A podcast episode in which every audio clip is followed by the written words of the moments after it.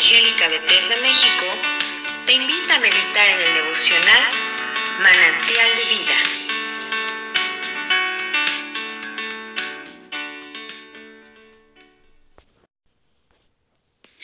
Hola, el día de hoy a mí me toca compartir y leer Sofonías capítulo 2. Y la palabra de Dios dice de la siguiente manera. Congregaos, congregaos, oh nación sin pudor, antes de que entre en vigencia el decreto, como tamo para el día, antes que venga sobre vosotros el ardor de la ira del Señor, antes que venga sobre nosotros el día de la ira del Señor. Buscad al Señor, vosotros todos, humildes de la tierra, que habéis cumplido sus preceptos, buscad la justicia, buscad la humildad.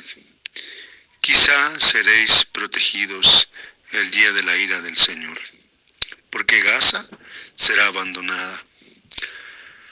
A escalón desolada, Asdod será expulsada al mediodía, y Ecrón será desarraigada.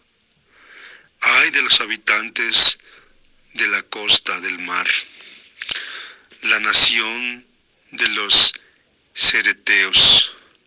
La palabra del Señor está contra vosotros. Canaán, tierra de los filisteos, yo te destruiré hasta que no quede habitante alguno. Y la costa del mar se convertirá en pastizales, en praderas para pastos y apriscos para ovejas.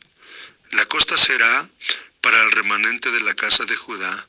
Allí apacentarán y en las casas de Ascalón reposarán al atardecer, porque el Señor su Dios los cuidará y los hará volver de su cautiverio. He oído las afrentas de Moab y los ultrajes de los hijos de Amón, con los cuales afrentaron a mi pueblo y se engrandecieron sobre su territorio. Por tanto, vivo yo, declara el Señor de los ejércitos, Dios de Israel, que Moab será como Sodoma y los hijos de Amón como Gomorra. Campo de ortigas y mina de sal, una desolación perpetua. El remanente de mi pueblo los sacará, y el resto de mi nación los heredará. Estos, esto tendrán ellos como pago por su orgullo, porque han afrentado y se han engrandecido sobre el pueblo del Señor de los ejércitos. Terrible será el Señor contra ellos, porque debilitará a todos los dioses de la tierra y se inclinarán a él todas las costas de las naciones, cada una desde su lugar. También vosotros, etíopes, seréis muertos por mi espada. Él extenderá su mano contra el norte y destruirá a Siria y hará de Nínive una desolación árida como el desierto.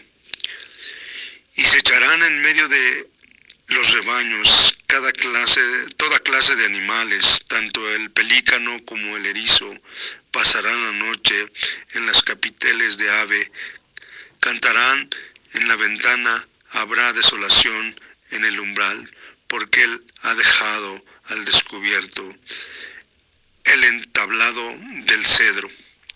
Esta es la ciudad divertida que vivía confiada, que decía en su corazón, yo soy y no hay otra más que yo. ¿Cómo ha sido hecho una desolación, su guarida de fieras? Todo el que pase por ella silbará y agitará su mano.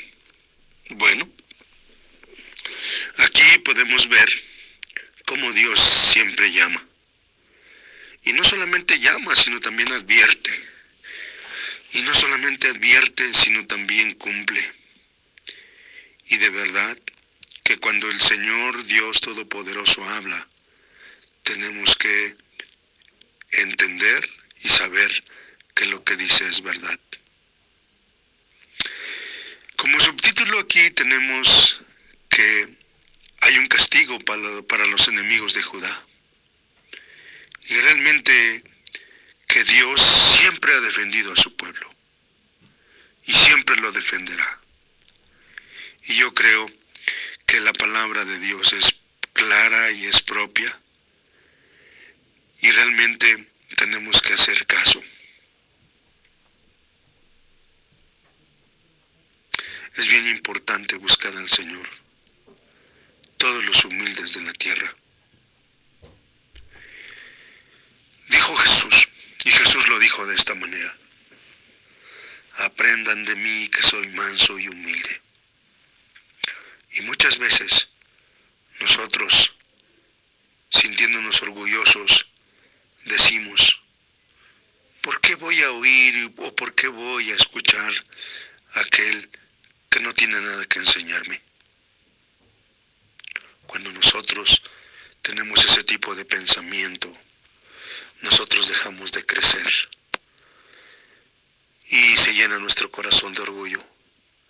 Pero cuando nosotros sabemos que necesitamos realmente que alguien nos lea la palabra, nos interprete la palabra y nos diga qué dice la palabra, nosotros nos volvemos humildes. Y Jesús dijo, aprendid de mí, que soy manso y humilde de corazón, y hallaréis descanso para vuestras almas. Y realmente quiero decirte que todo aquel que se acerca a Dios y cree que necesita a Dios es humilde. Pero aquel que dice que lo tiene todo y que no tiene necesidad de nada, ese es orgulloso.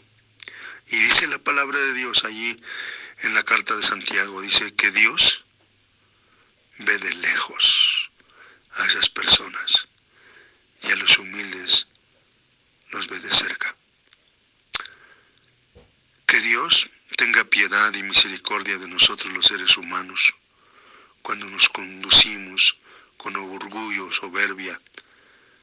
Más bien deberíamos nosotros dejar y permitir que Dios toque nuestros corazones cada día. Que Dios te bendiga.